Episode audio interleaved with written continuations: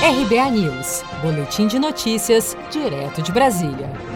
Polícia Federal faz operação em sete estados contra fraude na compra de respiradores. A Polícia Federal realiza na manhã desta quarta-feira, dia 10 de junho, a Operação Belum, que tem como objetivo apurar a existência de fraude na compra de respiradores pulmonares pelo governo do Pará para o combate ao novo coronavírus no estado.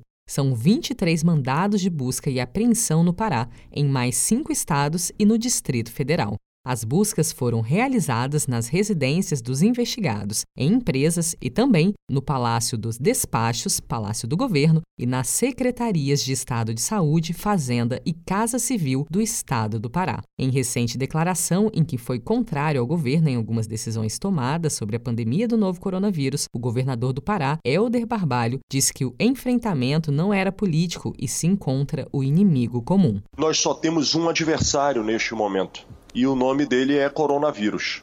Qualquer perda de foco, qualquer perda de energia que nos tire o olhar no combate ao coronavírus é um absoluto equívoco porque nesse momento tratar de política é um desserviço à população. Os contratos suspeitos somam mais de 50 milhões. Desse total, a metade do pagamento foi feita de forma antecipada à empresa que vendeu os equipamentos, que além dos atrasos na entrega, os respiradores adquiridos eram inadequados para o tratamento da Covid-19. Os crimes sob investigação são de fraude à licitação, falsidade documental e ideológica, corrupção ativa, prevaricação e lavagem de dinheiro.